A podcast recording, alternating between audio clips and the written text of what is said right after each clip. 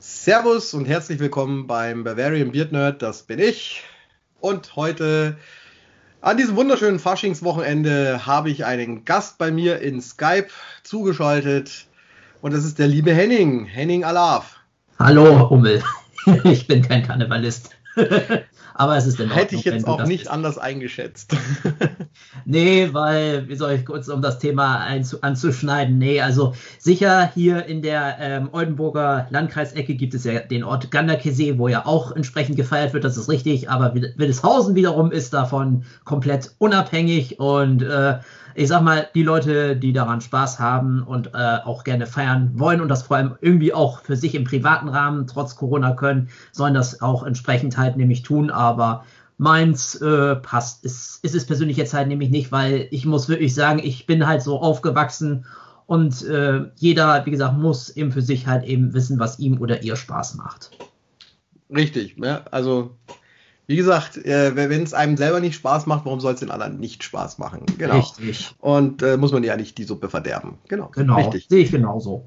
Ja, und wir haben heute mal ein äh, Thema, das natürlich dann auch überhaupt nicht zum Fasching passt. Wir reden Richtig. weder über Filme, wir reden diesmal nicht über Monsterfilme, wir reden über äh, Bücher, um genauer zu sein, Romane, ne, würde ich jetzt mal mhm. so sagen. Ne? Ja. Ne? Also Literatur. Richtig. Wir werden zwar das Filmthema ein bisschen anschneiden müssen, so oder so, aber es ist, sag ich mal, nicht unser Hauptaugenwerk heute. Das habe ich mir fast gedacht, dass wir da nicht dran vorbeikommen. Ne? Also allein schon aufgrund, ich habe mindestens äh, zwei, mindestens zwei Bücher, die verfilmt. Ach, mehr. Ah, egal. Ähm, ja, wie wollen wir es denn machen, unser literarisches Duett? äh, ja, gerne. Also ich würde es gerne so äh, machen, wie wir es auch schon letzt, äh, bei den letzten Malen gehandhabt haben, dass, der, dass ich gerne dir, dem Gastgeber, den Vortritt lasse. Du überlässt mir den Vortritt. Gut, dann fange ich mit einem Buch an, das ich, das sehr prägend für mich war, dass ich mit Jetzt muss ich nachgucken, reinsplitten. Das habe ich neu am, am 1.8., also an meinem Geburtstag, geschenkt gekriegt. Und zwar 1998 mhm. habe ich das Geschenk gekriegt und das war eines der Bücher, was mich wirklich geprägt hat. Natürlich habe ich davor auch schon Bücher gelesen. Ne? Aber dieses Buch war eines der ersten Bücher in der Richtung. Und zwar ist das äh, A Clockwork Orange in der neuen Übersetzung. Wahrscheinlich ist es mittlerweile auch schon wieder neu übersetzt worden. Mittlerweile wieder. Möglich, ja. ja. Und äh, zwar von Anthony Burgess heißt der, glaube ich. Mhm. Ja, Clockwork Orange wurde ja auch von Stanley Kubrick verfilmt mit Malcolm McDowell oder Dole heißt der, ich weiß es nicht genau, ja, mit Namen habe ich hier immer so mein Problem. Mhm. Ähm, genau, äh, worum geht's? Äh, Alex und seine drei Freunde haben einen netten Abend. Sie trinken eine Milch mit Schuss in einer Milchbar, suchen sich dann einen alten Mann, schlagen ihn zusammen und nehmen ihm sein Geld ab. Oder, um es mit Alex Worten zu sagen, er trifft sich mit seinen Droogs auf eine Molocke im Milchplus Mesto, Toll schockt einen starrigen Fecken und klaut ihm seinen letzten Deng. Alex spricht Nazat, die Jugendsprache einer brutalen, auf unheimliche Art vertrauten Zukunft. Er prügelt, vergewaltigt, tötet, ohne mit der Wimper zu zucken, bis er eines Tages von seinen Freunden verraten wird und ins Gefängnis kommt. Um der Strafe zu entgehen, willigt Alex einen, äh, ein, sich dem Ludovico-Programm zu unterziehen, das ihm aus ihm einen guten Bürger machen soll. Aber damit fängt der Schrecken erst richtig an. Ja, äh, ist, glaube ich, ein sehr kontroverses Buch gewesen, genauso wie der Film sehr kontrovers war damals. Äh, die Hauptfigur ist in keinster Weise sympathisch. Das ja. muss man gleich mal sagen. Mhm. Ähm, man bekommt zwar im Laufe der Geschichte auch ein bisschen Mitleid mit ihm, weil äh, er ist ja ein großer Musikliebhaber und zwar von Ludwig van Beethoven. Mhm. Und er äh, bekommt ja so eine Art Gehirnwäsche, dass er, ähm, ja, er kriegt so Chemikalien gespritzt und muss sich äh, gewalttätige Videos angucken. Und eines von diesen äh, Videos hat als Untermalung äh, Beethovens neunte Symphonie. Und äh, damit kann er dann quasi dieses äh, Stück nicht mehr hören, ohne dass ihm schlecht wird. Also ihm wird schlecht, wenn er nur dran denkt an Gewalt und an ähm, diese Vergewaltigung und etc., was er da früher cool gefunden hat. So wird mhm. er da quasi Gehirn gewaschen. Und äh, der Nebeneffekt ist, dass aber dieses Lied im Hintergrund lief und das kann er jetzt dann auch nicht mehr hören. Das ist halt quasi jetzt dann erst recht seine große Bestrafung. Äh, wird dann von einem dieser Ärzte, die diese Versuche machen, er ist, er ist ein Versuchskaninchen ja auch. Mhm. Ne? Und da kann er ihm dann einen, einen schon ein bisschen leid tun, was ihm da so dann angetan wird. Aber er hat es ja vorher nicht anders gemacht. Also es ist, wie gesagt, ein sehr, sehr kontroverses Buch auch. Äh, wurde verfilmt eben von Stanley Kubrick, äh, das äh, sehr auch sehr kontrovers war, wie gesagt. Äh, da gab es ja dann äh, Jugendliche, die den Film als äh, Vorbild genommen haben für ihre Gewalttaten, was ich mal so in einer Dokumentation gesehen habe. Mhm. Ähm, ja, also man kann schon sagen, also äh, kontroverse Filme gab es immer wieder, also nicht erst äh, seit seit äh, ähm, nee, wie hieß der ähm, bei uns in den 90ern, dass der Skandalfilm war mit Mickey und Mallory, die beiden Mörderpärchen, also das, das Mörderpärchen.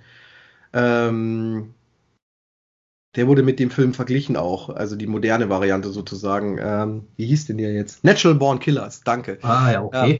Ja, ähm, der war ja auch sehr kontrovers damals. Ähm, hat ja dann so geheißen, es würden die da so hochgefeiert werden. Ja, es war eine Mediensatire, aber naja, äh, wir, ich schweife zu weit ab. Also wie mhm. gesagt, ich empfehle dieses Buch trotzdem, wurde auch musikalisch von den Toten Hosen verarbeitet. Mhm.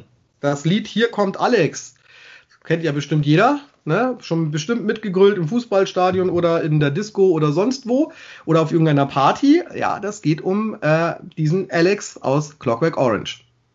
Ah ja. Nee, ja. das wusste ich jetzt nicht, weil, wie gesagt, ich höre jetzt, ich, ich weiß zwar, wer die Toten Hosen sind, das ist richtig, aber das hätte ich jetzt wirklich nicht äh, gewusst, aber ist in Ordnung halt nämlich zu wissen. Ich muss persönlich sagen, sicher, das Werk ist mir bekannt, ähm, in dem Sinne, ich, dass es eben eine, ein Werk halt nämlich ist, womit halt nämlich, ähm, wie soll ich sagen, nicht wirklich karikiert, würde ich sagen, aber zumindest gezeigt werden soll, egal was ist, also gesellschaftliche ähm, Zwang und Zwänge, wie auch immer, ähm, lösen halt Extreme halt eben aus. Und ähm, wie gesagt, das eine als auch das andere ist in dem Sinne nicht perfekt. Man muss halt einfach einen Mittelweg halt nämlich finden. So habe ich zumindest den Inhalt immer halt nämlich verstanden, aber ich, wie gesagt, bin jetzt kein Experte für den Titel.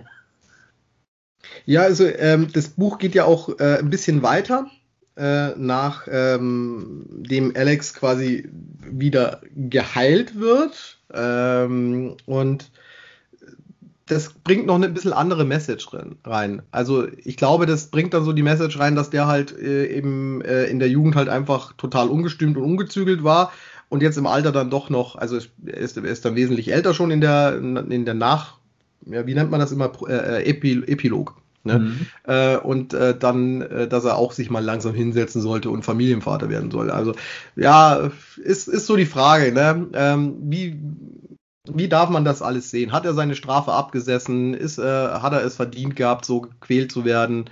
Ähm, ist äh, Gehirnwäsche das Thema, um äh, Verbrechen zu verhindern oder so? Also äh, ja, es ist auch schon lange her, dass ich es gelesen habe das letzte Mal. Ich habe eher den Film mal wieder gesehen gehabt und der mhm. ist ja auch sehr anstrengend, aber teilweise. Ja, also das glaube ich. Äh, da spielt übrigens auch David Prowse mit, der äh, Darth Vader. Der spielt da mit als äh, Bodyguard von einem Opfer von ähm, Alex. Mhm. Nur so als äh, nebenbei für Star Wars-Fans. Ja. Genau. Ja, du darfst mir gerne ein Buch von dir vorstellen. Da bin ich jetzt ja, gespannt. Gerne. Da habe ich ähm, gar keine Ahnung meine von. Zuhörer sei gesagt, mein erstes Buch ist auch gleichzeitig mein absolutes Lieblingsbuch. Alles, was danach folgt, habe ich erstmal nur so in eine erste Welle sozusagen, sage ich mal, gelegt, weil ähm, ich habe noch, wie gesagt, Bücher, die ich mir noch kaufen muss und zum anderen, ich wollte es auch nicht so sehr extremst überfrachten. Daher bitte ich, wie gesagt, halt darum, dass meine Reihenfolge, so wie wir sie dann nämlich behandeln, bis auf Nummer 1 halt eben einfach stumpf und einfach willkürlich jetzt halt nämlich war und ich fange einfach an. Ich zeige erstmal, wie gesagt, dir meine Ausgabe nochmal in die Kamera. Ja. Ah, okay, cool. Ja gesagt, das ich weiß, ist, ich äh, weiß es, ich weiß es schon. Also, mein absolutes Lieblingswerk für die Leute, die mich kennen, die wissen das auch, aber einige werde ich vielleicht trotzdem damit halt überraschen oder vielleicht auch nicht. Und zwar Herman Melvilles Moby Dick oder der Wal erschienen erstmalig in englischer Sprache im Jahre 1851. Mhm. Viele werden ja auch die Verfilmungen, äh, die es ergibt, halt nämlich kennen. Und die sind natürlich auch ein Thema nochmal für sich. Aber das Buch selber ist und bleibt einfach eine Wucht, weil entsprechend es werden so viele Themen abgearbeitet. Und ich sage mal, den Plot, glaube ich, brauche ich nicht in, an dieser Stelle erwähnen, weil äh, dieses Buch ist im, äh, wie soll ich sagen, es ist Weltkulturerbe geworden in den 1920er Jahren, ähm, als es in diesem Sinne wirklich äh, wiederentdeckt wurde und dessen Bedeutung dann auch klar für die Allgemeinheit wurde. Und es ist auch mal wieder so ein Titel, wie hier entsprechend ähm, ähnliches, ähm, ja, zunächst ein Flop und dann entsprechend nach dem äh, Tode Melvilles 1891, dass es dann erst, erst recht wirklich verstanden wurde, was er damit alles aussagen wollte. Und ich muss wirklich sagen, es ist wirklich sehr anspruchsvoll in der wohlgemerkt ungekürzten Fassung. Es gibt ja zahlreiche mhm. Jugendbuchfassungen, mhm. aber wie gesagt, diese ungekürzte Fassung und gleichzeitig in der Übersetzung des Herrn Friedhelm Rathjen, das ist nämlich die Ausgabe, die ich bevorzuge, kann man den Text am besten auf Deutsch wirklich lesen, weil auf Englisch ist das noch mal eine ganz andere Materie. Daher empfehle ich also jeden interessierten Leser, der wirklich verstehen möchte, äh, wirklich, wenn er sagt, okay, ich kenne die Verfilmung, ja, aber ich möchte mir mal wirklich, äh, wirklich die Quelle wirklich zu Genüge führen, empfehle ich wirklich diese entsprechende Übersetzung ähm, von Herrn Rathjen. Ja, das ist äh, wirklich ein, ein, ein, ein, ein tolles Buch, äh, mhm. das, äh, wie gesagt, äh, in tausenden Varianten. Ich hatte auch bloß die Jugendbuchausgabe irgendwann mal, ähm, als ich so 20 war, glaube ich, habe ich mir mal die Jugendbuchausgabe gekauft gehabt. Mhm. Äh, Gab es für ein Apfel und ein Ei. Ja. Und ähm, genauso ist es aber auch mit den Verfilmungen von Moby Dick. Es gibt ja genau. zigtausende. Also die bekannteste ist ja die mit äh, Gregory Peck, würde ich ja. jetzt mal sagen. Ist auch mhm. die ikonischste, finde ich. Das ist so äh, so stellt man sich den Captain Ahab vor. Ja, ja? natürlich, das ist äh, richtig, weil ich muss auch ganz ehrlich sagen, also ich sage, ich will jetzt nicht zu weit das Thema Adaption halt nämlich angehen, aber wie gesagt, die Verfilmung mit äh, Peck ist ja wie gesagt was ganz Besonderes und gleichzeitig ist sie ja auch die erste, die ja auch werksgetreu wirklich war. Die anderen zwei vorher äh, war, sind zwar auch äh, filmhistorisch interessant auf jeden Fall und bieten auch einige interessante Momente, aber sie sind nicht wirklich romangetreu und mhm. äh, erst wirklich die 56er Verfilmung ist äh, wirklich ähm, das Beste. Und ich sage dir schon mal, mal als kleinen Tipp nochmal, der Film Moby Dick, wie gesagt, von eben äh, hier äh, hier ähm, John Huston, wo eben äh, Peck Ahab äh, spielte, wurde ja im Jahre 1954 gedreht. Das mhm. Jahr 1954 kennen wir ja auch für äh, ich würde jetzt sagen, den äh, ähm, Schrecken aus dem Meer, Godzilla. ja, genau, richtig. Aber wir werden das Jahr 1954 vielleicht mit etwas Glück heute noch einmal in dem Sinne an, ähm, wie soll ich sagen, ähm, streifen, aber ja. mal sehen, wie wir es hinkriegen. Was sehr interessant ist, dass wir ja auch äh, ganz viele Überbrückungen haben werden, also genau. oder Überschneidungen haben werden, weil, pass auf, äh, ich bin ein, ein riesengroßer Fan des Heavy Metal und unter anderem bin ich auch ein Riesenfan des äh, Doom Metal oder besser gesagt des Funeral Doom Metal. Und es gibt eine Band, die haben den sogenannten Nautic Funeral Doom Metal. Mhm. Äh, die Musik zu beschreiben ist sehr schwierig. Ähm, nimm einen Punk-Song, der passt ungefähr von einem Trommelschlag zum nächsten Trommelschlag beim Doom Metal. Die Lieder dauern so um die 15 Minuten. Es sind sehr langsam gespielt, sehr düstere Musik. Und diese Band heißt Ahab oder Ahab. Mhm. Äh, haben natürlich als erstes Album natürlich Moby Dick adaptiert, quasi mhm. musikalisch. Und das ist erzählende Musik. Also quasi, das ist nicht so Musik, wo man sich anhören kann äh, in der Party und so belanglos, ne, so ein bisschen, mhm. wir machen Party, sondern da muss man sich schon wirklich hinsetzen, zuhören. Du musst nicht unbedingt alles verstehen, aber wenn du ungefähr die Geschichte hörst und den Titel mal kurz durchgelesen hast, um was es jetzt geht, dann weißt du jetzt, was ist jetzt gerade los? Was beschreiben die, ne? Mit mhm. ihrer Musik. Und es wird düster, es geht unter, du, du, du hast äh, Beklemmungen teilweise, ja. weil es halt einfach ein, ein ähm, das Meer einfach was auch Grausames sein kann. Es kann sehr Richtig, schön sein. Genau, und das, das bringt in dieser Musik auch mit Genauso rein. wie die Schönheit dessen auch. Aber ja. was ich, wenn es um auch noch Musik geht, äh, gerne noch, du wirst vielleicht das auch kennen. Es gibt ja die Band äh, Mastodon, die ja mit dem ja. Album Leviathan entsprechen und ihrem äh, Lied äh, Blood and Thunder natürlich äh, dem Werk auch ihren Tribut. Ja, genau, weil äh, der Ahab wird ja auch Old Thunder genannt, ne? Richtig, genau. Ja. Ist auch übrigens der geilste T Titel auf dem Album von Ahab, von mhm. dem ähm, ersten Album, was er Richtig. haben. Äh, Old Thunder, sehr geil. Ich glaube, das ist sogar titelgebend auch. Das ist, glaube ich, auch das Album heißt Old Thunder, glaube ich. Ja, das ist gut möglich. Das äh, übersteigt jetzt im Moment zwar meine Kenntnisse, aber ich wollte nur wirklich sagen, also sprich, das Buch ist einflussgebend ohne Ende in Musik, in Film, in Kunst, ohne Ende. Und es ist ähnlich wie bei unserem gemeinsamen Kaiju-Hobby auch. Es ist halt einfach aus der Menschheitsgeschichte nicht, nicht rauszudenken. Es ja. geht einfach nicht. Ja. Es ist einfach zu bedeutsam, als dass es äh, wirklich nicht ähm, bekannt sein sollte. Ja, richtig. Also, äh, wie gesagt, Moby Dick sollte jeder mal gelesen haben. Und wenn es ja, die oder einfache zumindest, Variante ich mal, eine Verfilmung gesehen haben, um äh, zu wissen, genau. warum dieses Werk halt eben so wichtig ist. Und wenn jemand dann noch immer mit Fragezeichen einhergeht, also ich stehe für Fragen gerne immer antwortbereit. Ja, wunderbar. Äh, wir bleiben beim Nautischen, würde ich sagen. Ich hätte nämlich auch was gleich hinterher zu werfen, was nautisch ist. Und ja, zwar ähm, der einzige Roman von Edgar Allan Poe. Also ja. er hat ja immer Kurzgeschichten geschrieben, aber es genau. gibt einen Roman und das ist äh, die denkwürdigen Erlebnisse des Arthur Gordon Pym. Ich lese mal kurz den Rücken wieder vor. Das ja, ist ja, einfachsten. Ja. Als 16-Jähriger geht äh, Pym heimlich auf ein äh, Walfangschiff und wird von seinem Freund im Bauch des Schiffes versteckt. Das Leben im Laderaum wird dem blinden Passagier zur Hölle. Unter der Besatzung bricht eine Meuterei aus, der Freund kann ihn nicht aus seinem Versteck befreien. Pym erlebt Hunger, Durst und alle Schrecken des lebendig Begrabensein, bis er endlich den Laderaum verlassen kann.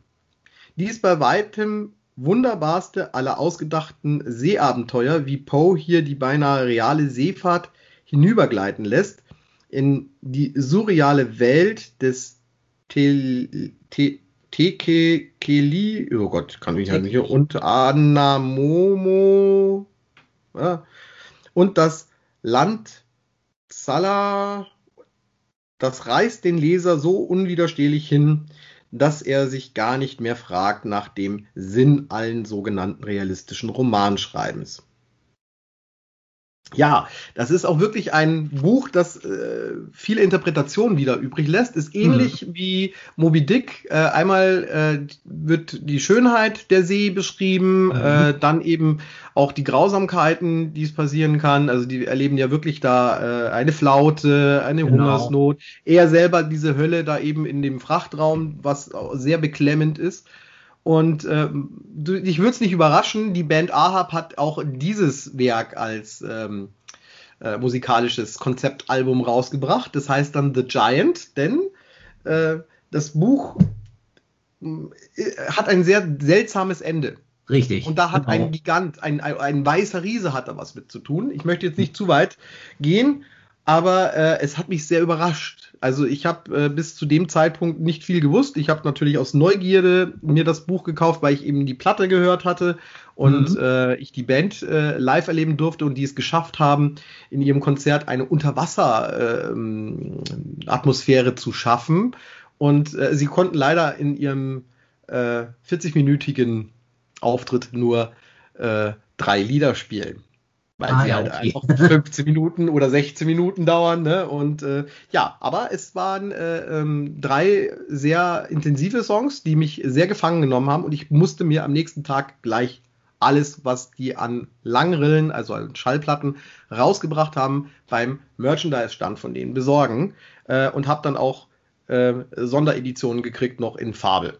Also was sehr selten äh, dann war damals. Äh, jetzt mittlerweile gibt es wieder Neuauflagen, aber ich schweife zu weit ab. Jedenfalls dieses Werk äh, nimmt einen auch sehr gefangen. Man muss, würde ich mal sagen, man sollte, wenn man es liest, psychisch stabil sein auch.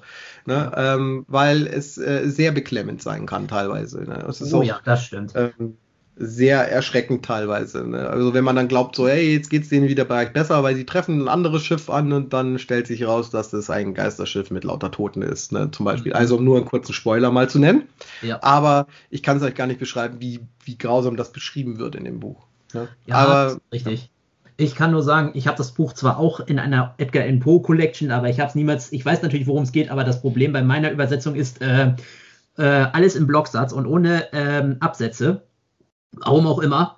Und äh, ich fand es dadurch sehr ermüdend. Und ähm, das Problem ist ja auch, weil äh, Herr Poe entsprechend leider auch ähm, Absinth-abhängig halt nämlich war, ist es natürlich auch so, dass insbesondere für das Finale, also kurz bevor ähm, es zum Finale, sag ich mal, kommt, es auch gewisse Sequenzen gibt, die so dermaßen im Rausch wirklich sind, da passieren Dinge zum Teil ähm, wirklich, die sind nicht logisch in dem Sinne fassbar und das finde ich ein bisschen schade, trotz alledem wirklich, dass diese Auflage, die ich halt besitze, da wirklich keine Absätze reingebaut hat, weil sonst ist der Text in dem Sinne eigentlich unmöglich zu lesen. Mhm. Und äh, diese Collection umfasst eigentlich alles, was Poe äh, jemals schrieb. Und das finde ich eigentlich sehr, sehr schade, weil diese Collection ist, äh, wie gesagt, älter. Also die, und äh, ich finde es einfach nur merkwürdig, wie auch immer. Und um nochmal Moby Dick äh, kurz zu referenzieren, ähm, in einer Hörspielfassung, aber ich frage mich jetzt nicht, welche exakt, wird sogar der Walfänger aus Poes äh, Geschichte, die Grampus, erwähnt, obwohl im Buch natürlich nicht die Rede davon ist. Mhm, das war, also ein kleines Easter Egg haben sie damit eingebaut. Ja, genau, ist richtig, aber ich wollte nur sagen, also in Melvits Text, äh, wie gesagt, kommt der, äh, das nicht vor und auch in den Verfilmungen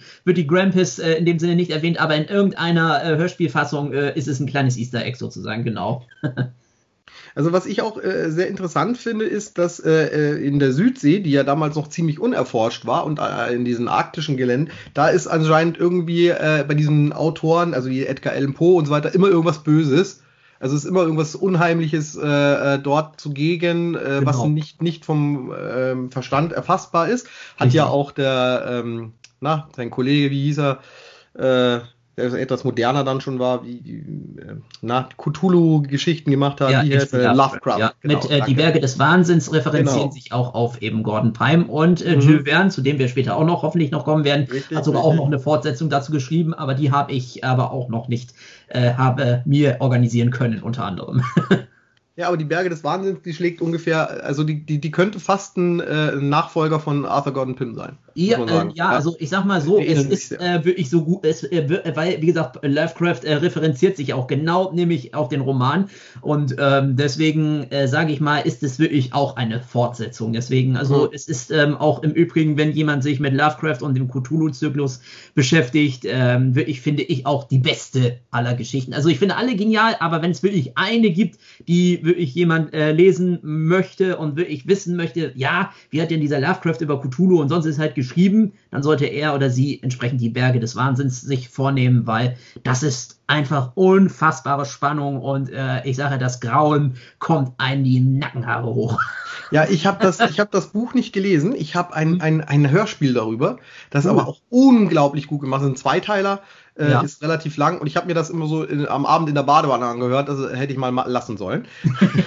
äh, es ist ein bisschen, also es, es, es fängt natürlich harmlos an, aber wir, oh ja, also es ist äh, wirklich, also wie sich das steigert, das ist wirklich genial, das stimmt. Äh, wie gesagt, und da äh, können wir jetzt wieder den, den Bogen zu Arthur Gordon äh, Pym machen. Das fängt ja auch im Prinzip harmlos an. Ne? Also einmal, mhm. da sind sie auf der Feier, die beiden. Das ist relativ am Anfang noch. Das ist so die erste äh, ich würde mal so die ersten, das erste Kapitel komplett, da sind die auf einer Feier und sein Kumpel sagt dann, hey komm, wir, wir, wir segeln noch kurz raus und so, und dann sind die betrunken und der, äh, sind dann, lassen sich da hinreißen, dass sie so ein kleines Segelschiff klauen und äh, der Gordon verlässt sich darauf, dass sein Kumpel ähm, noch äh, so weit alle Sinne beisammen hat und dann merkt er erst draußen mit Erschrecken, wie sie schon viel zu weit weg sind, dass der so besoffen ist, dass der gar nicht mehr weiß, wo links und rechts ist, geschweige denn Steuerbord und Backbord.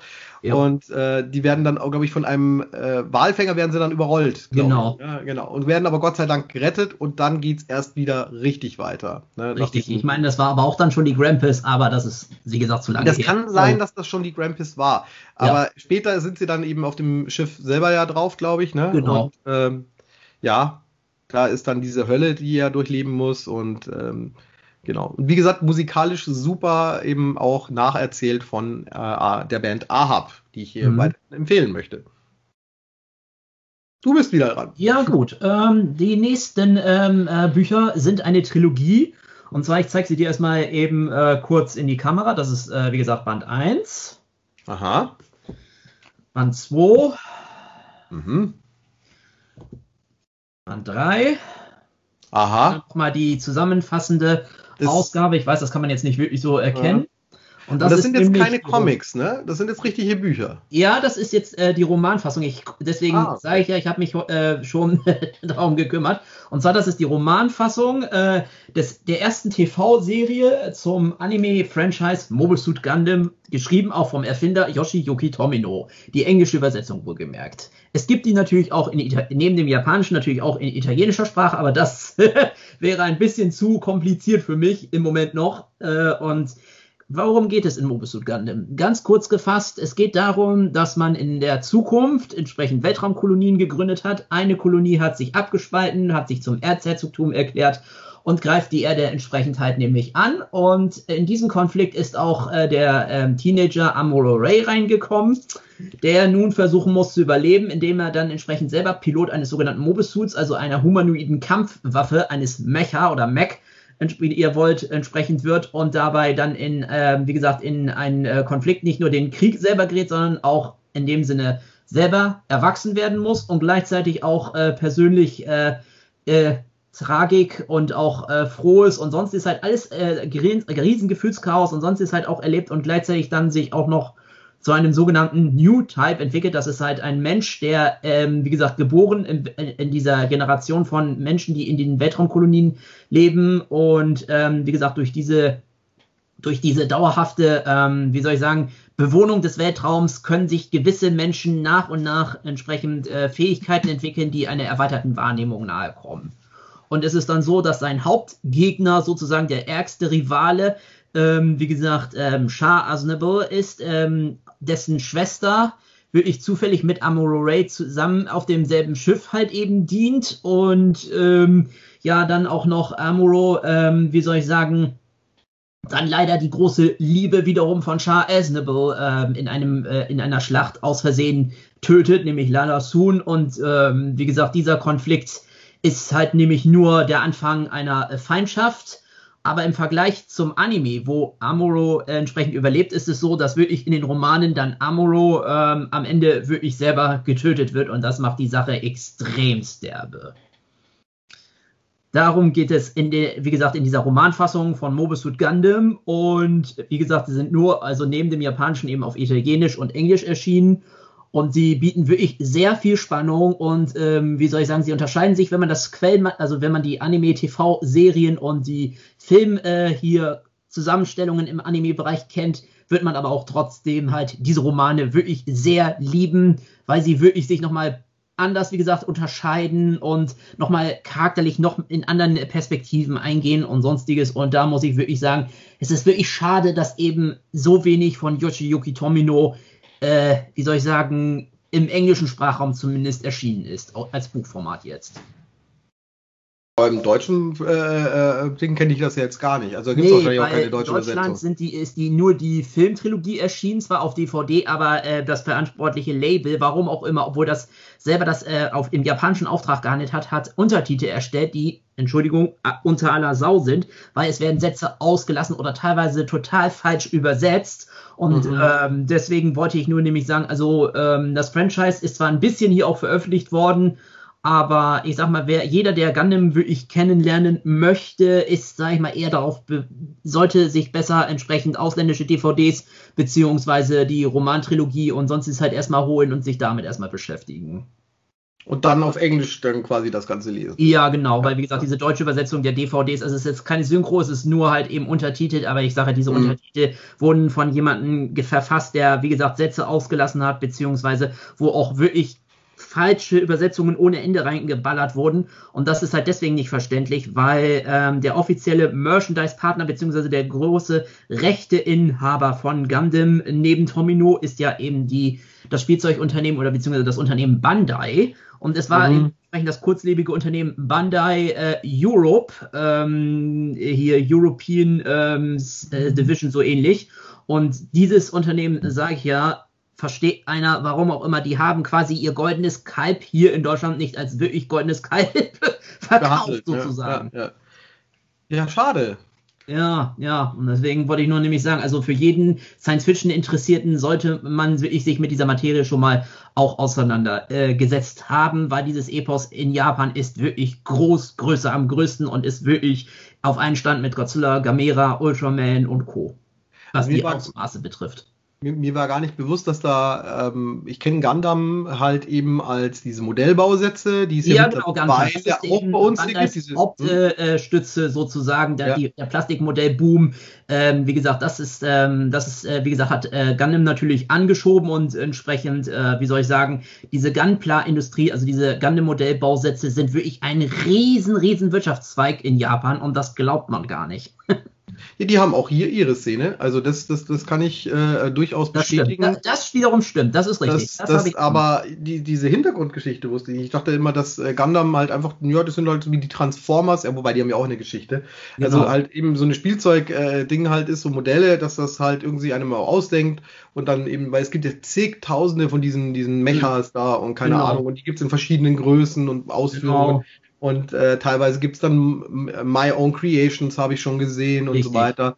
Also genau. da könnte man sich ja ausspinnen. Aber oh, das ja, ist interessant, genau. dass da dann äh, da, äh, sozusagen eine literarische ähm, äh, Vorlage auch gibt. Ja, natürlich, das ist richtig. Und äh, es gibt, wie gesagt, das sind die einzigen Romane, weil wie, halt, wie gesagt, die im Englischen erschienen sind, weil Gundam, wie gesagt, existiert ja nicht nur als Anime, sondern auch viele, viele, viele, viele Manga, auch noch natürlich Romane, andere Prosatext-Geschichten äh, und sonstiges. Also das ist verdammt groß und das ist ja nur das Universal Century Universum.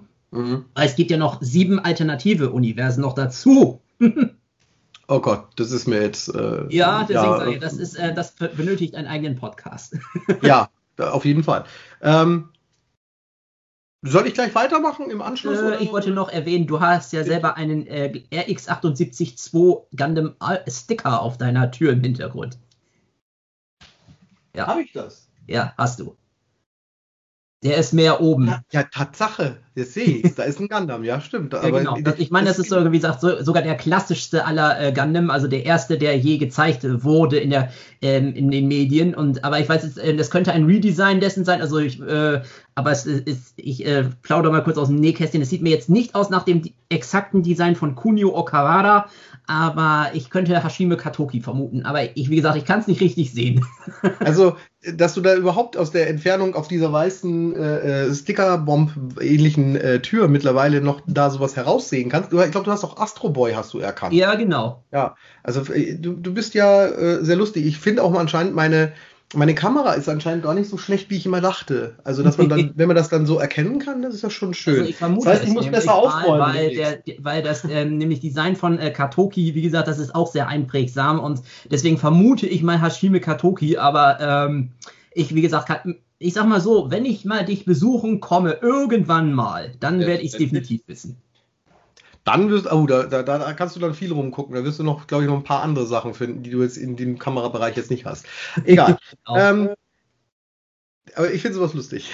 ähm, ich komme jetzt auch wieder was, äh, das ähm, wieder mal überschneidet. Äh, einmal, ja. Äh, wir sind noch, also ich bin noch bei der, bei der nautischen Geschichte. Ja.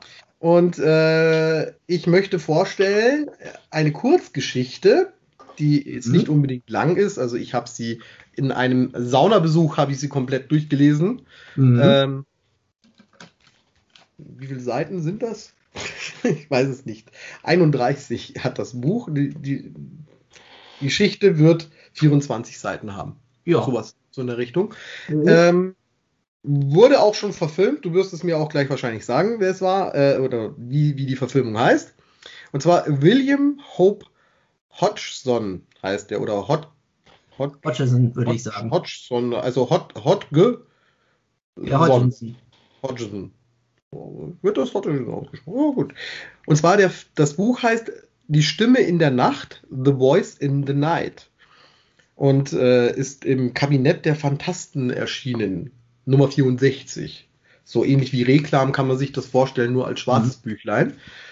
Ähm, Genau, ich lese mal wieder den Klappentext hinzu. Während einer windstillen Nacht im Pazifik vernimmt der Wachhabende eines Schoners unvermutet ein Ahoi-Ruf. Die ein, eigen, was, eigenartig klingende Stimme gehört einem Mann in einem Ruderboot, der dringlich um Lebensmittel für sich und seine Lady bittet, die er auf, der, auf einer Insel zurückgelassen habe. Doch weigert er sich beharrlich, längsseits zu kommen und sich zu zeigen. Nach Erhalt der S-Waren rudert er davon, kehrt aber nach ein paar Stunden zurück und erzählt seine Geschichte. Eine Geschichte des Grauens. Ja, ja. Das ist die literarische Vorlage zu dem japanischen Film Matango, aka Attack of the Mushroom People. Richtig. Und, von, von und 1963. Auch, und auch äh, das Hörspiel ähm, äh, Fungus. Fungus. Fungus of Terror.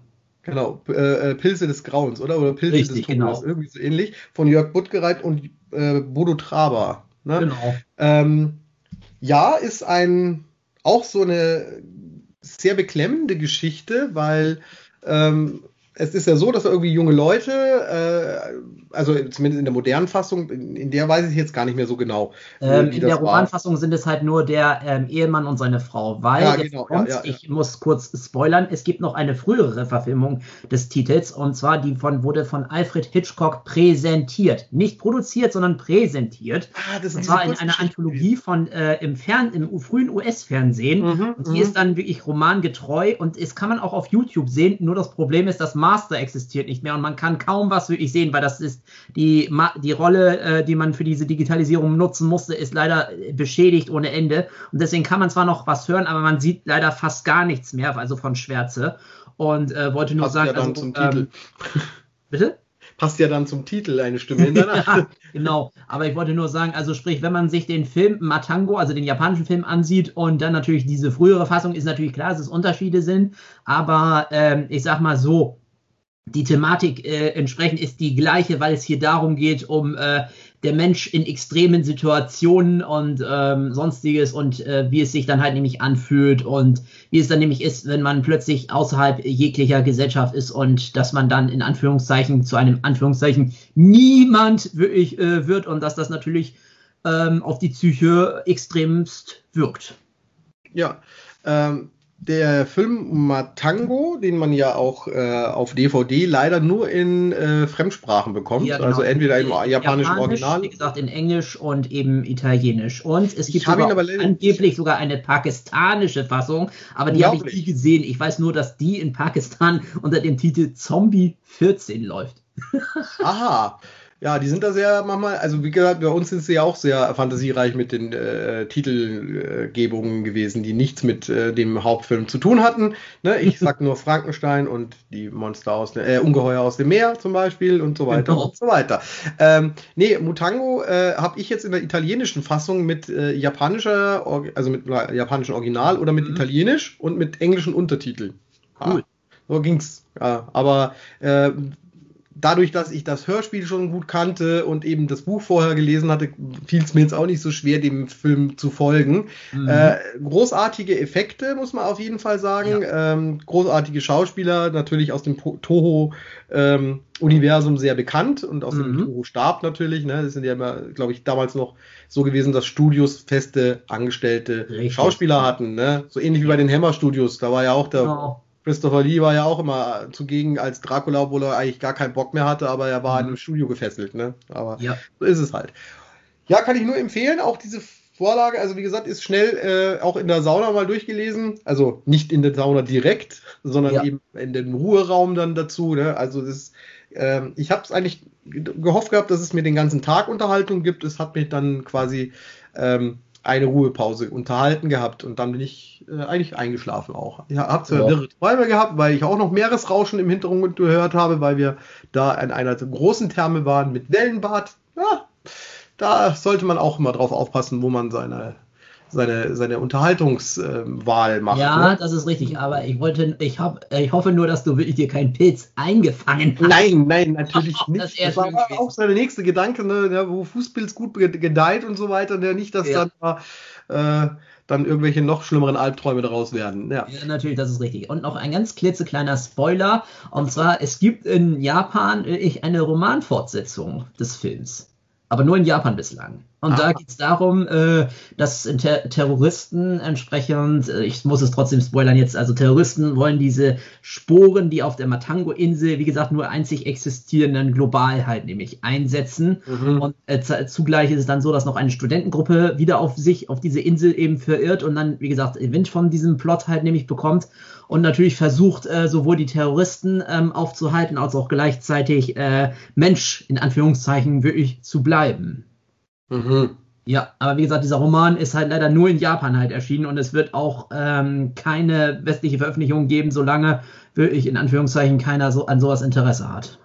Ja, das ist, wie gesagt, ein schwieriges Thema ja auch, ne? Ja, natürlich, das ist richtig, aber ich wollte es nur nämlich mal nämlich sagen, weil ich äh, hätte es natürlich gerne gesehen, wenn wir, sag ich mal, zumindest, sag ich mal, diese Romanfortsetzung auch hier in Deutsch oder zumindest auf Englisch mal hätten, aber daraus wird leider nichts.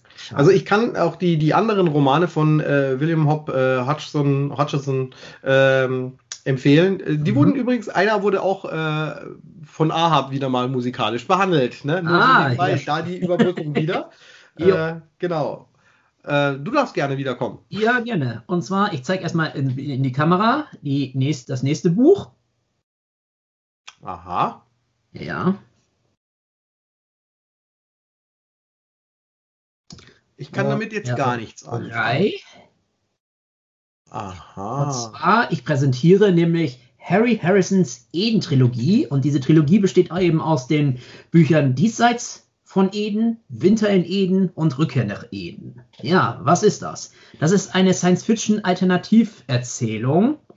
Äh, und ich werde hier, kann ich ja, weil sie ja auch auf Deutsch erschienen sind, Gott sei Dank, mal entsprechend ähm, vorlesen. Die Uhrzeit. Räuberische Saurier, die Ilan, beherrschen die Kontinente. Hoch im Norden leben die Tanu, ein Volk von Jägern und Sammlern, noch unbemerkt von den beutegierigen Reptilien. Doch dann kommt der Tag, an dem die Ilan entdecken, dass ihnen die Welt nicht allein gehört. Sie werden reißen, was sich ihnen in den Weg stellt. Und nur eine Kultur wird überleben. Das ist eine Trilogie, packend, spannend. Und sie ist auch äh, offiziell illustriert. Und sie wurde bisher noch nie filmisch oder serientechnisch adaptiert. Und ich bin auch mhm. sehr froh darüber, weil es ist wirklich, es bietet zwar auch gewisse Action, das ist richtig, aber es geht wirklich um den Kulturkampf beziehungsweise um die Charaktere, sonstiges. Und ähm, es, es geht wirklich darum, dass aus den Mosasauriern, also was wäre, wenn die Dinosaurier niemals ausgestorben wären und speziell die Mosasaurier sich weiterentwickelt hätten und der Mensch trotz alledem auch und die dann entsprechend zusammentreffen, also sprich zwei intelligente Spezies auf dem Planeten Erde, ähm, ja, und dass das natürlich nicht gut gehen kann. Mhm. Genau. Und dann ist es nämlich so, dass ein Junge mit Namen Carrick in jungen Jahren von den Ilan entführt wird und dann bei ihnen aufwächst, deren Sprache und Kultur halt nämlich lernt und dann eines Tages wieder flieht, ähm, weil entsprechend die Gesellschaft dort ist, ähm, also sie wird angef äh, angeführt von Frauen wohlgemerkt. Die Männer haben nur die Aufgabe, ähm, die Eier ähm, entsprechend äh, zu wärmen und dann schlussendlich in den Strand zu setzen und sonstiges und dann zu sterben. Also die Aha. Frauen haben sonst sagen, die sind Krieger, die sind Landwirte, die sind äh, Minister, die sind äh, Soldaten und sonstiges und eben in dieser Gesellschaft wächst, wächst eben Carrick für den größten Teil äh, seines Lebens, sage ich mal, in jungen Jahren, also von ähm, ja, circa sechs bis circa, ja, sagen wir mal 18 bis 21 ungefähr auf, bevor er dann flieht und ähm, wie gesagt dann sich wieder den Menschen halt nämlich anschließt und denen dann klar macht, so weiter und so fort, die Ilanen existieren und ähm, es wird leider so oder so keinerlei äh, Frieden halt leider geben können und ähm, wie gesagt, die Ilan als äh, intelligente Dinosaurier sprechen natürlich nicht wie wir Menschen, aber die haben natürlich eigene Gestiken, Mimiken und sonstiges. Und das hat Harrison alles beschrieben bzw. entwickelt. Und das macht es unglaublich fantastisch.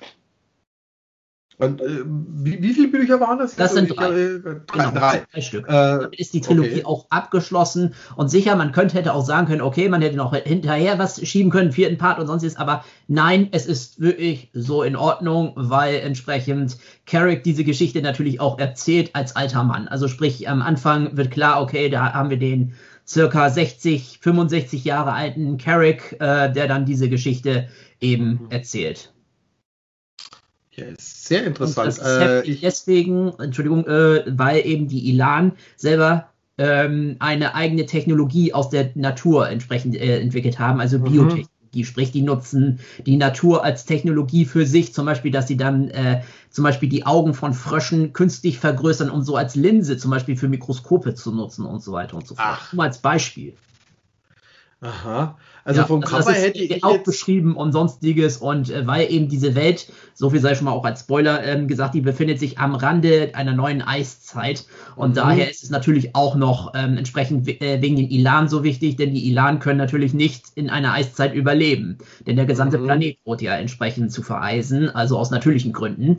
Ähm, aber ich wollte nur äh, wirklich sagen, diese Bücher sind ungeheuer spannend. Also man muss sich natürlich darauf einlassen, das ist richtig. Aber ich bin auch wirklich froh, dass die bisher nicht filmisch oder sonst ist halt adaptiert wurden, weil man kann es zwar adaptieren, aber es würde sich nicht rentieren, weil es sowas von die heutigen Sehgewohnheiten widerspricht. Also ähm, deswegen ist es eher, sag ich mal, das Kopfkino ist hier bestens mitbedient. Ja, war mal bis Netflix was davon mitbekommt.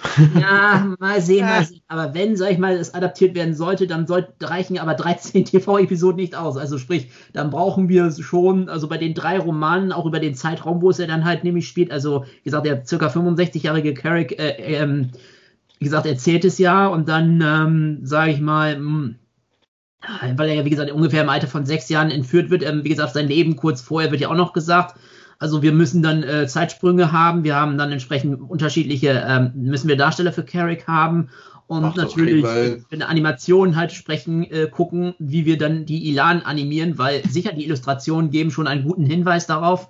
Aber wie gesagt, ich würde sagen, oh, vielleicht 78 TV-Episoden müssten schon wirklich sein. Das glaube ich, wenn, wenn da mal Netflix davon Wind bekommt, dann haben wir eh keinen Einfluss drauf. Und, nee, äh, leider nicht. Aber wie gesagt, ähm, vom, vom Cover her, also vom Cover her war ich jetzt etwas erstaunt, was du jetzt da äh, so hinterher erzählt hast, weil es sieht ja eigentlich aus wie Conan der Barbar. So ja, Artwork, aber so. ist es nicht. Ist es nicht. Nee, ist also äh, ganz was anderes. Genau. Ja, cool. Ja, äh, wer, wirklich wer, jeder Dino-Fan, sag ich mal, wird aber trotzdem eigentlich auch ähm, daran ähm, Interesse wie ich haben. Und auch wenn die Menschheit natürlich sich auf dem Steinzeitniveau äh, befindet, trotzdem, sag ich mal, es ist trotzdem spannend ohne Ende. Mhm. Ja, cool. Ja. Das ist auf jeden Fall interessant. Also das, das werde ich mir mal auf meine, meine Liste schreiben, wo ich mir mal wieder was zu lesen kaufen, kaufen soll. Ja, natürlich. Die, die Bücher, wie gesagt, sind auch in den, äh, wie gesagt, in den 1980ern ähm, erschienen und die sind auch Ende der 1980er in Deutschland erschienen. Und ähm, Teil 1 hat zwei Auflagen mal erlebt, aber entsprechend, ich habe sozusagen die erste Auflage auch mit den äh, identischen, ähm, beziehungsweise übersetzt, also wo die Romanreihe, sag ich mal, persönlich zusammenpasst mit dem Cover, weil ähm, die Zweitauflage Hat auf welchen Gründen auch, hat zwar dasselbe Artwork, aber dann ist nochmal so ein weißer Rahmen halt drum und das mhm. entsprechend ist dann nur für Teil 1 so und dann wurden eben Teil 2 und 3 der Reihe halt in diesem anderen Art Artwork sozusagen nicht rausgebracht und das sieht dann ein bisschen komisch aus. Okay. Ja, ich gebe dir gerne die Daten nachher. Mhm. Sehr gerne, sehr gerne. Mhm. Ähm, welchen, welchen Verlag ist es erschienen? Das kannst du ja äh, sagen. Das ist im Goldmann Verlag erschienen und der ah, existiert ja noch super. zwar heute, aber wie gesagt, diese Bücher sind wie gesagt nur entsprechend einmal, beziehungsweise Teil 2, sei schon Teil 1, äh, wie gesagt, nur zweimal aufgelegt worden und bei eBay beziehungsweise Medimobs äh, solltest du die günstig bekommen. Mhm. Sehr gut. Ja, wo du gerade Goldmann Verlag sagst, da habe ich auch ein Buch. Mal eine Brücke wieder zurück. Aber die Thematik bei mir ist jetzt äh, wesentlich äh, seichter, nicht allzu fiktiv, will ich jetzt mal sagen. Äh, könnte auch wirklich so passiert sein in der Realität äh, und spielt äh, Ende der 80er Jahre die Geschichte. Und zwar das, also den tollen Roman von Sven Regener, Herr Lehmann. Mhm. Ähm, ich lese mal ganz kurz wieder den Rückentext vor, bevor ich dann meine, meine Ausführungen mache.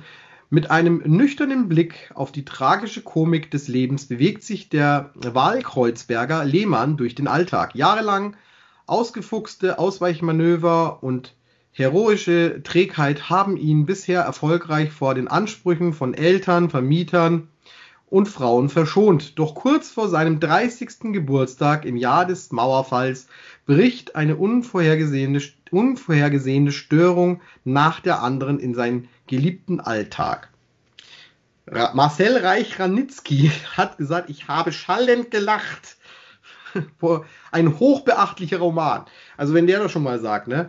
Mhm. Ähm, mal kurz äh, erzählt, also man, man befindet sich in West-Berlin, während Berlin noch äh, geteilt war. Mhm. Und ähm, der Roman beschreibt ungefähr ganz gut, wie da so dieses äh, Kneipen- und Szeneleben ausgesehen hat. Und eben dieser Herr Lehmann, also äh, äh, wie heißt er jetzt recht? Äh, in echt heißt er äh, Lehmann. Oh Gott, Gott, Gott, Gott. Karl ist sein Freund und Lehmann heißt selber eigentlich. Oh Gott, jetzt habe ich den Namen vergessen. wie heißt er denn eigentlich, der Lehmann? Gibt's doch gar nicht. Ah, doch, das, das steht schon drin. Ich, ich krieg's nur gerade nicht auf die Reihe. Das Wie heißt er denn jetzt? Bescheuert bin ich oder was? Wie oft habe ich. Frank! Frank Lehmann. Ah, okay. genau. Und äh, der lebt halt einfach vor sich hin. Der ist froh, dass er in der Kneipe arbeitet, da die ganze Nacht äh, Bier über die Theke schiebt. Äh, es wird beschrieben, dass es Becks immer war. Anscheinend war es in Berlin äh, das einfachste Bier zu haben. Äh, oder es war das billigste wahrscheinlich damals auch. Äh, das hat dann irgendwie jede äh, Kneipe gehabt. Die Kneipe, wo er auch arbeitet, hat er nicht mal ein Schild dran. Die ist halt einfach in irgendeinem leeren Raum reingebracht worden. Da ist eine Theke reingestellt worden und er füllt die Leute halt einfach ab. So. Okay. Äh, und das ist für ihn halt so sein, sein Leben und er äh, trifft dann seinen besten Freund Karl, der in einer benachbarten Kneipe, die auch ähm, eben Frühstück und, und äh, Essen anbietet, ähm, kommt er eben dann eben noch so einen Abend, noch so einen Arbeitsabend hin, weil er wurde geweckt von seiner Mutter am Telefon dass sie ihn besuchen wollen. Das Telefongespräch mit der Mutter ist herrlich. Also so surreal und Ding, dass es schon was wieder reell sein könnte. Solche Diskussionen hat jeder Heranwachsende, der kurz vorm 30. Geburtstag ist, mit seinen Eltern auch schon gehabt. Und äh, ja, jetzt kommen die nach Berlin und er weiß nicht, was los ist. Ne? So ungefähr, also er weiß nicht, wie er damit umgehen soll, geht dann eben zu seinem Freund Karl erstmal was frühstücken, obwohl er Frühstücken hasst. Also Frühstücken ist nicht seins, genauso mag er nicht Kerzen in äh, Restaurants. Und äh, ähm, Fassbier geht auch nicht und äh, Karl ist ein Künstler in Wirklichkeit auch noch, der also nur bedient, äh, um da seine Kunst zu finanzieren. Und ähm, dann lernt er quasi durch Karl die wunderschöne Köchin kennen. Und äh, in die verliebt er sich dann natürlich gleich mal Hals über Kopf. Und allein dieses Gespräch zwischen den beiden äh, ist ähm, äh, ja also ist einfach herrlich. Also er hat eine, er hat ja seine, seine festen Meinungen und sie diskutieren dann über Lebensinhalt. Also sie sagt dann halt, äh, das kann doch kein Lebensinhalt sein, den du da hast mit äh, deinem äh, täglich Leute einfach bloß abfüllen.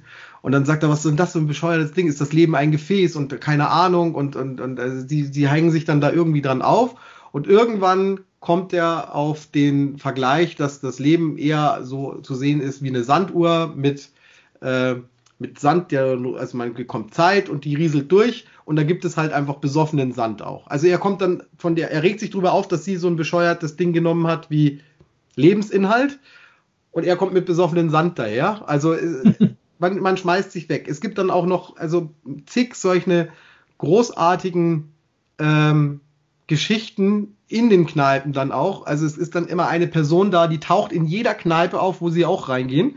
Das ist dann der ähm, Kristallreiner, nennen sie ihn dann. Ne, weil er trinkt immer einen Kristallweizen. Und zwar in jeder Kneipe, wo er auftaucht, ist, sitzt er immer alleine da und trinkt seinen Kristallweizen. Mhm. Und äh, jetzt haben sie dann seine Kumpels und äh, haben halt Angst, dass es könnte, das könnte ein Drogenfahnder sein, ne, der so in, in inkognito da ist und so unauffällig auffällig ist und keine Ahnung. Und sie unterhalten sich ewig über den und man kommt immer darauf, dass er sie erinnert an den Schneiderjürgen. Und aber Schneiderjürgen ist schon tot. Und dieses Gespräch über Schneiderjürgen geht über mehrere Seiten und jeder fragt mal, Schneiderjürgen, wie geht's dem eigentlich? Der ist tot. Und äh, das kommt immer wieder vor und so kann das wirklich in echten Kneipen auch passieren. Also schon beobachtet, dass Leute zu dritt am Tresen stehen. Der eine redet über irgendwas, der andere hört nur Brocken und keine Ahnung. Also es ist unglaublich gut geschrieben, sehr lustig. Äh, hat auch eine gewisse Tragik dann später auch dabei. Äh, Karl ähm, hat eine Kunstausstellung, die steht kurz vor der Veröffentlichung und er bekommt kalte Füße und äh, ähm, ja, wird sehr anstrengend für alle seine Freunde. Und aber Lehmann ist halt ein sehr, ein sehr loyaler Typ zu ihm und möchte ihm helfen. Also ah, ja. wirklich, es, das Buch hat alles. Also das ist wie, also so habe ich mir muss ich sagen, als ich dann, äh, ich war auch kurz vom 30. Geburtstag, als ich dieses Buch bekommen habe. Stimmt nicht ganz, ich war 25, glaube ich. Ja, mein 25. Geburtstag. Meine Freunde haben gesagt, du stehst ja schon kurz vorm 30. So war es. Ne? Ja, Freunde sind so nett. In diesem Sommer haben mich meine Freunde auch immer nur mit meinem Nachnamen angesprochen, als sie das Buch gekauft haben, weil er wird als, nur noch als Herr Lehmann bezeichnet, weil er ja kurz vorm 30. ist. Seine Freunde nennen ihn alle du Herr Lehmann. Und da regt er sich auch köstlich drüber auf, diese Verbindung aus Duzen und Nachnamen hinterher. Du Herr Lehmann. Das geht nicht. Ne? Und ich kann es nur empfehlen, sollte man lesen, ist ein ähm, kein dicker Schinken, ist äh, ja, wie, wie soll man sagen, ähm, es bringt so ein bisschen Lebensgefühl von, von Berlin. Also ich stelle mir so ein Berliner Nachtleben vor oder das ehemalige Berliner Nachtleben in, in Westberlin. So stellte ich mir, stelle ich mir das vor, wie du das beschreiben, dieses billige Wohnung, ja, äh, ähm, viele junge Leute, die vom Bund sich ja gedrückt haben, ne? weil wenn man in Berlin gewohnt hat, dann mhm. muss man ja nicht zum Bund. Da haben ja ganz viele gemacht, ne? Und komischerweise viele Schwaben sind ja nach Westberlin gegangen und haben dort Kneipen aufgemacht, ne? Das ist auch dann so ein Thema. Und äh, das fand ich ganz interessant. Also das ähm, sollte man auf jeden Fall mal, wenn man sich für, für sowas interessiert, so ein bisschen auch. Es ist auch natürlich historisch gesehen auch interessant, weil es beschreibt dann natürlich den Mauerfall auch aus der Sicht des Westens. Finde ja. ich auch mal sehr interessant. Mhm. Ja, ist auch nett verfilmt worden. Von, ja, stimmt. Mit, mit Christian Ulmen. Allerdings unterscheidet sich ein bisschen die Erzählweise im ja, das glaube ich. Film, aber äh, nichtsdestotrotz trotzdem ein, ein guter Film, auch mit sehr schönen Szenen und äh, tollen Kamerabildern, muss ich sagen, was man in dem Film jetzt nicht beachten würde, äh, weil man eigentlich glaubt, naja, es ist halt eine Geschichte, die erzählt wird, ne? aber allein dieses Freibad, wo ja dann noch da ähm, quasi im Herbst noch, also kurz bevor der Herbst losgeht, nochmal in das Freibad reingeht. Das ist so richtig schön klassisch. Das erinnert mich an das äh, Freibad, wo ich früher äh, hingegangen bin, bei uns hier in Ingolstadt. Das sah ähnlich aus, ähnlich gefliest, ähnlich so die die die die ähm, Ding. Also die, ich glaube in den 80er Jahren haben alle Freibäder so ausgesehen. Diese ja, möglich, ja. Aber uns ist ein bisschen renoviert worden. Es hat trotzdem noch den Charme von früher. Genau. Und das das das das hat so ein das ist so ein Sommerbuch. Das kann man echt super auf der Wiese lesen. Es ist echt toll und man kann es auch nebenbei, wenn man einen Bus in die Kneipe fährt, mal lesen. Also ich habe ja. das so nebenbei gemacht. Warum denn nicht? ja. ja. Gut, äh, mein nächste, meine nächsten Werke zeige ich erstmal auch wieder mal in die Kamera. Mhm. Yuki Kase und die Fortsetzung Good Luck Yuki Kase. Bevor Aha. ich gleich zu dem ähm, Inhalt äh, persönlich komme, es gibt noch ein drittes Buch, aber der US-amerikanische Verlag kriegt seinen Hintern nicht in die Lüfte, mhm. um den dritten Teil endlich im Westen zu veröffentlichen. Das ist sehr, sehr schade. Denn das, denn das Buch, also der, das zweite Buch endet mit einem Mords-Cliffhanger. Und kein Japaner, soweit ich es bislang gefunden habe, hat wirklich eine konkrete, richtige Inhaltsangabe ähm, im Web verfasst. Ja, und das ist richtig, richtig schade, weil die Bücher wurden erstmalig 2010 und 2011, wie gesagt, ins Englische übersetzt und ähm, Yuki Kase stammt vom Autor Shohei Kambayashi. Den kennt man im Westen natürlich überhaupt nicht. Ähm, und worum geht es in Yuki Kase? Ähm, bevor ich, ach ja, genau, bevor ich das gleich sage, wenn jemand sagt Yuki Kase, Japan, äh, da kommt mir doch irgendwas bekannt vor. Ja, es gibt eine Anime-Adaption aus fünf Episoden bestehend, die sowohl den ersten als auch den zweiten Roman kurz adaptieren, aber natürlich extremst verkürzt und gerade weil eben Teil 2 ein, äh, wie gesagt, ein Cliffhanger hat, mussten sie für das Anime ein eigenes Ende halt nämlich heraus ähm, erfinden.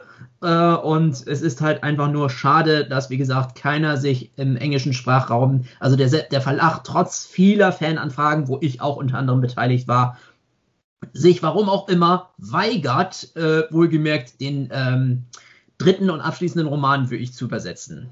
Na gut, das ist ein bisschen negativ, aber kommen wir jetzt wiederum zum Positiven. Worum geht es da? Also es geht darum, dass in ähm, seit über 30 Jahren die Menschheit ähm, sich in einem Krieg gegen Außerirdische befindet ähm, und diesen Krieg aber nicht auf der Erde bekämpft, sondern auf einem außerirdischen Planeten namens Feri. Und zwar ist es nämlich so, dass nämlich an einem Tage irgendwann mal in der Antarktis eine riesen Wolkenformation entsprechend die als der Passageway äh, bekannt werden sollte, äh, sich gebildet hat.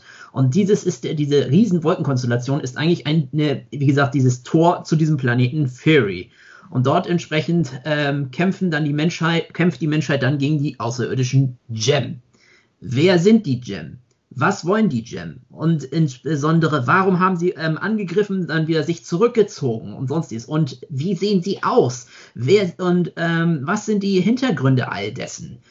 Das behandelt eben Yukikase und das wird entsprechend so erzählt. Band 1 besteht aus ähm, Kurzgeschichten, die aber zusammengehören und Teil 2 mhm. ist durchgängig und entsprechend ist es nämlich so, dass nämlich das Militär jetzt nicht äh, hier in Yukikase gibt es keine Mecha und sonstiges. Nein, es ist vor allem Luftstreitkräfte.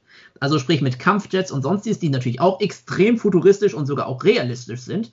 Und Yuki Kase wiederum selber ist die Speerspitze dessen, weil dieses Flugzeug eine künstliche Intelligenz ähm, besitzt. Und die Gem sind nämlich Maschinen-Aliens, die auch, soweit man es vermutet zumindest, weil die immer, wenn sie angreifen, äh, sie sehen auch aus wie Flugzeuge, natürlich außerirdischer Natur. Und nur die Maschinen beziehungsweise künstliche Intelligenzen vermögen es wirklich, äh, die Gem zu bekämpfen. Und die wiederum die Menschen sind kein Beiwerk, nein, sondern es wird die Frage wirklich gestellt, inwiefern ist der Mensch Maschine, wie viel ist Mensch äh, oder beziehungsweise wie viel, ähm, wie kann eine Maschine Mensch sein, weil es ja eben um die künstliche Intelligenz um der Yuki Kase halt nämlich geht. Und ähm, das äh, ist wirklich mörderisch spannend. Sicher, es gibt auch Actionsequenzen und sonstiges, aber es wird auch von tiefen, tiefen philosophischen Diskussionen halt eben angegangen, weil nämlich auch ähm, die, die sogenannte äh, Fairy Air Force in dem Sinne auch von der Erde dann in, im Lauf der gesamten Geschichte dann nach und nach sozusagen als eigenständige Macht sogar gesehen wird. Äh, und äh, auf der Erde sieht man das ja gar nicht gerne, dass sich da irgendjemand abspalten wollte, möchte, wie auch immer. Und ähm, das ist wirklich deswegen interessant, weil diese Soldaten nutzen wirklich ihren Kopf. Sprich, sie sind keine Befehlsempfänger, nein, sie sind Philosophen, die entsprechend sich fragen, wie ich schon sagte, was ist eine Maschine? Was ist ein Mensch? Was, was, wie sehr kann ein Mensch zur Maschine werden? Weil einer der absoluten Hauptcharaktere, Re Fukai, ähnelt mehr einer Maschine als einem Menschen und ähm, wird dann, muss sich dann quasi an, äh, wieder zu einem Menschen entwickeln. Und ähm, der hat auch nur einen einzigen Freund, Major James Booker. Äh, und ähm, deswegen wollte ich nur nämlich sagen, also diese ähm, Geschichten um Yukikase, also dieses Kampfflugzeug mit der künstlichen Intelligenz, ist einfach nur heftig, weil, wie gesagt, diese künstliche Intelligenz von Yukikase ist nicht wie Kit, sondern äh, sie muss sich erstmal, sie entwickelt sich sozusagen, weil Yukikase selber am Ende, kurzer Spoiler, des ersten Romans, Yukikase wirklich eine Gefahr für Refukai sieht und ihn ähm, entsprechend automatisch äh, äh, hier ähm, den Schleusersitz betätigt und sonstiges. Und ähm, Refukai dann denkt, wieso hat Yukikaze das doch getan? Wir waren vorher eine Einheit, Alter und so fort. Und muss dann die ganze Zeit halt nämlich psychologisch knapsen. Also das ist äh, derbst ohne Ende. Und Tom Cruise äh, wollte schon vor mehreren Jahren, zumindest äh, ähm, hat, es, hat er es angekündigt, das mal verfilmen. Ja, Oha. was daraus geworden ist, bisher wissen wir es nicht. Na, okay. Äh, würde sich ja bei ihm anbieten, der Top Gun und äh, ja, ist richtig, aber es, wie gesagt, es hat also ähm, wie gesagt, Top Gun so. ist äh, spielt zwar hat ist na klar mit Flugzeugen und sonst ist es richtig, aber es ist halt wirklich so, äh, Yuki Kase ist halt einfach mörderisch spannend, sonstiges, auch wenn natürlich diese philosophischen Diskussionen natürlich sehr trocken sind und sonstiges, aber trotzdem, weil hier wir wirklich Aliens haben, die wir nicht greifen können, sprich nur unsere Computer beziehungsweise künstliche Intelligenzen können mhm. wirklich diesen Feind erkennen und wirklich bekämpfen. Also das ist schon wirklich der, weil natürlich könnte man sagen, ja, man überlässt es wirklich vollkommen den Maschinen, aber dann würde ja gesagt werden, ja, dann gibt man den Schienen, Maschinen, die ja noch wirklich, die sich ja erst entwickeln sozusagen, äh, so eine, eine Art von Freiheit und Autonomie, die äh, wirklich in einer Art Terminator-Szenario vielleicht enden könnte. Und ich sage, deswegen ist es ja halt eben so mörderisch, dass der zweite Band mit diesem Cliffhanger ich endet, dass wirklich es dann Elemente auf Menschenseite gibt, die dann wirklich sagen, nein, auch wenn die Maschinen zwar die besten Gegner sozusagen äh, sind für gegen die Gem, wir müssen irgendwie trotz, äh, sind irgendwelche Extremisten und sonstiges und dann plötzlich, pack, ist Ende. Also, mh, mm, das ist, das ist grausam. Ich möchte wissen, wie die ganze Story äh, wirklich endet. Also sprich, mhm. wer die Gem wirklich sind und ähm, warum, weshalb, wieso sie auf die Erde gekommen sind und so weiter und so fort. Also ich sage, äh, ähm, das alles äh, und was überhaupt das Konzept Realität in dem Sinne bedeutet, weil man könnte auch den Eindruck haben, wenn man das liest, das ist alles nur ein Traum. Aber es ist in dem Sinne für, den, für die äh, Menschen ist es kein Traum, es ist Realität. Und mhm. deswegen wollte ich nur sagen, ich, ich und zahllose andere Fans wollen eigentlich nur Teil 3 wirklich lesen. Aber wie gesagt, der Verlag Kai Kasoro in den USA will und will sich einfach nicht in die Lüfte sozusagen erheben. Ja, sehr schade. Ja. Wenn es daran, daran scheitert, ne? Ach, das ist ärgerlich. Jo. Na gut, wenn ich jetzt so auf die Uhr gucke, ja. lieber äh, Henning, wir hätten noch ein paar Bücher da, aber ja. ich glaube, wir machen das an einem anderen Zeitpunkt mal. Wir ja, müssen gerne. langsam zum Schluss kommen, aber mhm. es hat mich sehr gefreut, äh, heute mit dir mal was über was ganz anderes zu reden, sonst reden wir ja nur immer äh, über Filme und äh, jetzt haben wir ja auch mal einmal Comics haben wir ja auch mal geredet, dass, dass ich da auch so selten zum Lesen komme mittlerweile. Das war ja beim mhm. letzten Mal. Und ähm, ja, ich muss jetzt noch an dieser Stelle jemanden grüßen. Mhm. Und zwar muss ich den äh, Christian und den äh, Philipp von äh, Drachen, nee, Dinos, Do, äh, Dinos, Dämonen und Doktoren Podcast muss ich grüßen. Die haben mich auch letztes Mal am Schluss ganz nett gegrüßt äh, weil ich den ihren äh, Dialekt äh, so nett gefunden habe, den sie haben. Die sind ja auch aus Bayern, aus dem bayerischen Gefilden auf jeden Fall. Ich weiß jetzt nicht genau, welcher Bezirk ganz genau. Äh, da möchte ich mir jetzt nicht festlegen, ob es Niederbayern, Oberbayern, Oberpfalz. Also ich glaube eher so in der Richtung Oberpfalz werden sie sich bewegen, aber sie können mich gerne prügeln, wenn das nicht stimmt. Ähm, genau, die möchte ich ganz gerne grüßen und äh, wenn ihr ähm, auf den Beard Nerd immer wartet, äh, die senden auch alle 14 Tage und die senden verzwickterweise genau versetzt. Das heißt, ihr hättet jede Woche trotzdem einen Podcast-Spaß, weil die sind wirklich hörenswert. Sie haben letzt über den Drachentöter gesprochen. Diesen Film habe ich mir dann auch wirklich gleich besorgt. Wollte den selber sehen. War kein Fehlkauf. Ich fand den Film historisch gesehen sehr interessant. Oh, ist doch wunderbar. Und ich möchte ja. an dieser Stelle unsere gesamte Kaiju-Community halt nämlich grüßen und auch jemand ganz Besonderes darin. Ich hoffe, dass er diese Sendung mitbekommt, sonst werde ich ihn die auch gerne linken. Und zwar den lieben Randy, der entsprechend es jetzt im Moment, ähm, ohne jetzt wirklich ins Detail zu gehen, wirklich mehr denn je braucht an positiver Kraft. Oh ja, dann schließe ich mich da auch mal an. Also dann grüße ich auch den Randy ganz nett natürlich. Ja. Genau. Okay. Gut, äh, wir hören uns dann in 14 Tagen wieder.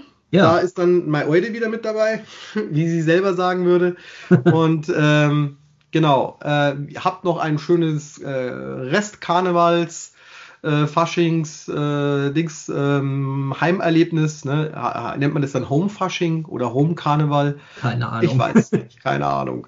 Nee, also, ähm, wie gesagt, macht es euch eine schöne Zeit äh, und man hört sich wieder. Ja, bis dann. Henning, auch wow. dir nochmal danke dass, fürs Dasein. Ne? Ja, danke, gleichfalls. Also dann, tschüss. Tschüss.